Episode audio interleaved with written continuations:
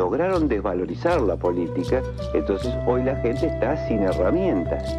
Esto es lo que hay que volver a reconstituir en la Argentina, ¿no? Radio Germán Abdala.